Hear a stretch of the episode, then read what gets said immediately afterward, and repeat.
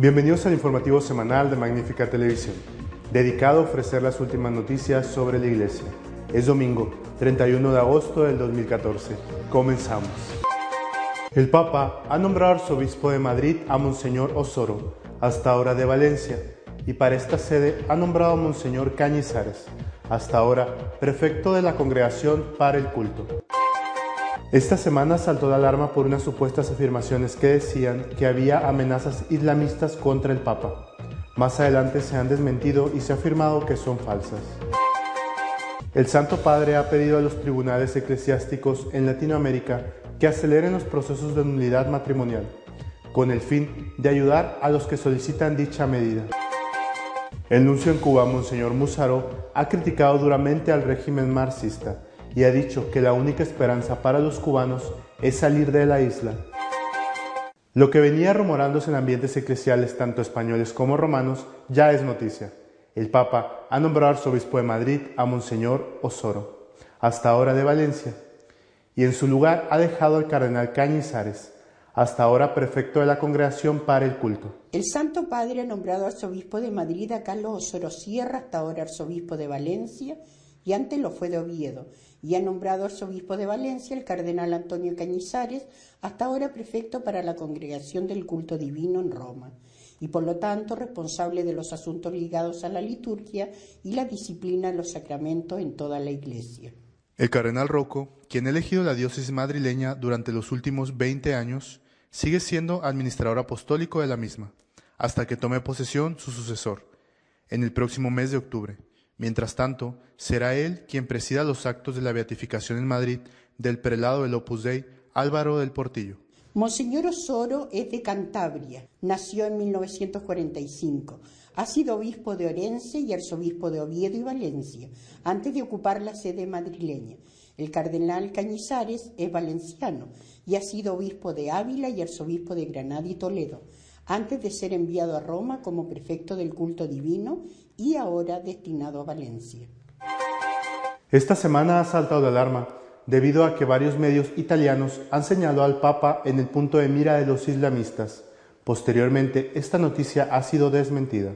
En respuesta a las noticias que sostienen que los terroristas del Estado Islámico tienen en la mira al Papa Francisco como el portador de una falsa verdad, el director de la Oficina de Prensa del Vaticano, padre Federico Lombardi, declaró que no hay razón para la preocupación, no hay nada serio en esto, no hay una preocupación particular en el Vaticano. Esta noticia no tiene fundamento, declaró el portavoz vaticano. Los rumores sobre ISIS y el obispo de Roma dieron la vuelta al mundo tras la publicación de un artículo en el diario italiano Il Tempo, según el cual el número de yihadistas en Italia está en aumento debido a la influencia de inmigrantes no identificados en el país. El artículo sostiene que los fundamentalistas islámicos, liderados por al-Baghdadi, quieren elevar el nivel de confrontación en Europa y mencionaron fuentes israelíes que el Papa sería uno de los blancos potenciales de ISIS como el mayor exponente de las religiones cristianas. Al-Baghdadi es considerado el jefe de Estado y monarca absoluto del autoproclamado Estado Islámico en Irak Occidental y Siria Nororiental y es el anterior líder del Estado Islámico de Irak y el Levante, ISIL, también denominado como el Estado Islámico de Irak y Siria, ISIS. Pese a que los reportes sobre las amenazas de atentados en Europa, y específicamente contra el Papa, parecen ser infundados, el 20 de agosto la RAI informó que Italia ha reforzado su seguridad. Según la RAI, no hay indicio de amenazas o ataque en el país, pero se ha publicado una alerta de alcance nacional. El Papa ha pedido a los tribunales eclesiásticos en Latinoamérica que aceleren los procesos de nulidad matrimonial para así dar una respuesta más rápida y justa a los demandantes. Unos 300 jueces de los tribunales eclesiásticos de América Latina recibieron la semana pasada un aviso del Papa. No se demoren en dar una respuesta a los esposos que piden la nulidad de su matrimonio. La Iglesia admite que el si quiero que dan dos novios frente al altar puede estar viciado por alguna causa que vuelve inválido el sacramento celebrado en el casamiento. Para demostrar esa invalidez, la ley de la Iglesia prevé un proceso que debería durar un año y medio, en cambio suelen ser muchos más prolongados y pueden durar hasta una década. La petición de una mayor celeridad en los procesos de nulidad matrimonial fue transmitido por las máximas autoridades de la Rota Romana, la Corte Suprema de la Iglesia. Hace pocos días en la Universidad Católica Argentina, donde se realizó un curso de actualización sobre el matrimonio, en el que por primera vez en la historia las máximas autoridades de la Rota Romana salieron de Roma. Según datos de la Conferencia Episcopal Argentina, entre 2003 y 2013 ingresaron en el Tribunal Eclesiástico Nacional 1.926 pedidos de nulidad, de los cuales recibió respuesta favorable el 88%, 1.689. Del resto, los casos en los que no tuvieron doble sentencia conforme, no se sabe cómo terminaron. La apelación a la rota romana, tercera instancia, es opcional y la causa no vuelve al país. Esta cantidad de pedidos de nulidad en proporción a la de matrimonios que celebraron el casamiento en la iglesia y que luego se separaron es muy baja, afirma el padre Mauricio Landra, actual decano de la Facultad de Derecho Canónico de la Universidad Católica Argentina, aunque aclara que no todo matrimonio celebrado y que luego no se puede vivir es inválido. Landra invita a que si hay una separación sin miras de reconciliación, preguntarse si ese sacramento fue válido o no. Entre quienes pasaron por procesos de este tipo, hay quienes dicen que es muy burocrático y muy caro. Uno de los factores que aumenta los costos son los viajes a la ciudad donde funciona el tribunal. Landra, en cambio, considera que el proceso en sí mismo no es caro, y que en nuestro país el tribunal fija las costas conforme a los ingresos de la persona que pide el procedimiento. No hay un arancel fijo y existe también la posibilidad de reducción o exhibición del pago. Otros motivos de demoras pueden ser las entrevistas con los testigos, la realización de las pericias o que el tribunal de primera instancia no envíe la documentación al nacional en tiempo y forma. En el ámbito eclesiástico, hay expectativas de que el sínodo sobre la familia que se hará en octubre próximo analice las propuestas que se hicieron para abreviar los plazos del procedimiento judicial de las nulidades. Una de ellas es la eliminación de la segunda instancia. Entre las sugerencias dadas en el curso en la UCA se repitió la necesidad de buscar justicia sin olvidar la caridad y misericordia en el trato con quienes preguntan a la Iglesia si su matrimonio fue válido o no. Hay mucha confusión porque a veces vienen de divorcios traumáticos por la tenencia de los hijos o la posesión de bienes. Acá no hay nada de eso. La legitimidad de los hijos no se pone en discusión. Buscamos que todo se haga en un clima de cordialidad, dijo Landra. No es usual que un nuncio critique públicamente al gobierno del país donde ejerce, pero es que la situación en Cuba tampoco es usual. Por eso el cardenal Musaró ha tenido duras palabras contra el régimen comunista. Monseñor Bruno Musaró, nuncio apostólico en Cuba, ha dicho que solo la libertad puede darle esperanza al pueblo cubano. Después de celebrar misa en el Parque San Pío de Pietrelcina de la localidad italiana de Viña Castrici, el nuncio se refirió, según un diario local, a las condiciones de absoluta pobreza y degradación humana y derechos civiles en la que vive el pueblo cubano víctima de una dictadura socialista que lo mantiene subyugado desde hace 56 años. Para esta gente la única esperanza de una vida mejor es escapar de la isla, afirmó el nuncio, citado por Leche News 24. Monseñor Musaró apuntó que los italianos que se lamentan de tantas cosas tienen que saber que en Cuba un médico gana 25 euros por mes y que para vivir con dignidad algunos profesionales de noche van a trabajar como camareros. En Cuba todo está controlado por el Estado, hasta la leche y la carne. Comer ternero es un lujo y quien mata a uno para comerlo es arrestado y llevado a la cárcel, dijo el arzobispo. Aún medio siglo después se habla de revolución, se alaba, mientras la gente no tiene trabajo y no sabe cómo hacer para alimentar a sus propios hijos, reportó el sitio italiano. Estoy agradecido al Papa por haberme enviado a esa isla y espero estar allí cuando el régimen socialista haya terminado, concluyó el arzobispo. Monseñor Musaró fue nombrado nuncio apostólico en Cuba por el Papa Benedicto XVI el 7 de agosto de 2011. Hasta ese momento se desempeñaba como nuncio en Perú. Nacido en Andrano, arquidiócesis de Otranto, en Italia, el 27 de junio de 1948. Fue ordenado sacerdote el 19 de septiembre de 1971. En 1977 ingresó en el servicio diplomático de la Santa Sede.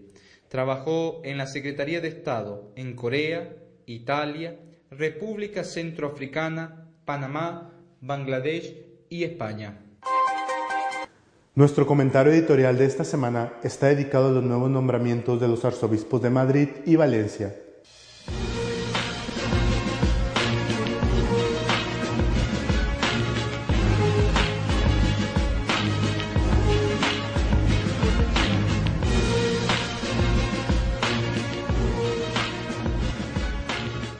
Normalidad. Esa es la palabra con que tenemos que acoger la decisión del Papa Francisco de trasladar de la sede de Valencia a Monseñor Osoro a la sede de Madrid y de trasladar de la prefectura de la Congregación para el Culto Divino al Cardenal Cañizares a la sede de Valencia. Normalidad. Es decir, en las iglesias diocesanas, lo mismo que pasa al frente de la iglesia, la gente se jubila, la gente a veces eh, muere en el ejercicio de su misión, otras veces es necesario moverlas de un sitio a otro por diversos motivos, y esto es lo normal. Y así creo yo que es como tenemos que aceptar este cambio que se ha producido en estas dos importantísimas sedes diocesanas españolas. Normalidad, nada de conjuras, intrigas, humillaciones, nada de todos esos ingredientes que vienen muy bien para una novela de suspense, pero que no tienen nada que ver, en este caso por lo menos, con la realidad, normalidad. Cardenal Rouco, después de 20 años de gobernar la sede madrileña, se ha jubilado, lo normal, lo lógico, y después ha habido que poner a otra persona. El Papa, teniendo en cuenta todas las circunstancias, ha decidido que el más adecuado era el arzobispo de Valencia, Monseñor Osoro. Por supuesto que podía haber elegido a otra persona, desde un, cura raso a un obispo de cualquier sede diocesana española o a un cardenal. Naturalmente que podía haber elegido a otro. Ha decidido que el más adecuado era Monseñor Osoro, así lo ha hecho, tenía el derecho de tomar esa decisión, lo ha hecho así y no tenemos otra cosa que hacer más que aceptarlo y darle gracias a Dios. Entre otras cosas porque Monseñor Osoro es un excelente obispo. Un obispo que ha demostrado que está con Dios, lo primero, y con el pueblo, como debe de ser, con Dios y con el pueblo, es decir, un pontífice, un puente que une la orilla de Dios con la orilla de los hombres. Lo ha demostrado cuando fue nombrado obispo en Orense, después arzobispo en Oviedo, ahora su último destino, el arzobispado de Valencia, y estoy seguro de que también hará lo mismo en Madrid. Madrid no es una diócesis difícil. Al contrario, es quizá, a pesar de su tamaño, una de las diócesis más fáciles de gobernar de España, entre otras cosas porque tiene un clero excelente y nada levantisco. También hay que acoger con la misma normalidad y con la misma alegría y felicitación el traslado del cardenal Cañizares a la diócesis de Valencia. Él es valenciano, él había manifestado desde hace mucho tiempo que quería volver a la pastoral directa, es decir, al ejercicio directo como obispo de estar al lado de la gente, de estar con su pueblo. No es un hombre de curia, no es un hombre de, un ministerio, aunque ha tenido que estar cinco años eh, en Roma haciendo esta tarea importantísima de presidir la congregación para el culto divino. El cardenal Cañizares vuelve a la diócesis de Valencia. Es una persona extraordinaria. Los que le conocemos y le queremos sabemos cuáles son sus grandísimas cualidades. Es una persona con una experiencia como pocos en la Iglesia española, entre otras cosas porque como pocos no solamente ha tenido un dilatado itinerario desde que fue el decano en San Damaso, en la Universidad de San Damaso en Madrid, sino que además de regir distintas diócesis en España, por ejemplo Ávila, Granada o Toledo, además de eso ha sido un ministro de dos papas, Benedicto y Francisco, en ese tema, repito, tan importante como es el culto divino. Tiene una gran cantidad de contactos eh, que ha logrado mantener por su calidad personal con políticos de todo tipo, de todo signo, y también con líderes sociales, eh, con líderes eh, civiles de la sociedad civil española. El hecho de que venga a Valencia, es decir, que se reincorpore al trabajo pastoral en España después de cinco años de servicio generoso en Roma es un don para la Iglesia española. Normalidad, por lo tanto, las cosas pasan de la forma más corriente y normal del mundo. Unos se marchan, otros llegan, pero al final la Iglesia es capaz, como ella sabe hacer después de dos mil años, de, de que cambien las cosas que tengan que cambiar para que permanezca siempre lo esencial. Lo esencial es lo que nunca tiene que cambiar. Para que permanezca lo esencial, que cambie el resto, que cambie todo lo que haga falta, que cambien las personas, pero que no cambie lo esencial. Lo esencial es el amor y la fidelidad a Jesucristo, la predicación íntegra de su mensaje por el bien del Dios que tiene derecho a ser amado y por el bien de los hombres. Hasta la semana que viene, si Dios quiere. Si desean estar al día en lo que va sucediendo en nuestra iglesia, Pueden hacerlo desde nuestra página web de noticias y apologética, católicosonline.org. Hasta la semana que viene, si Dios quiere.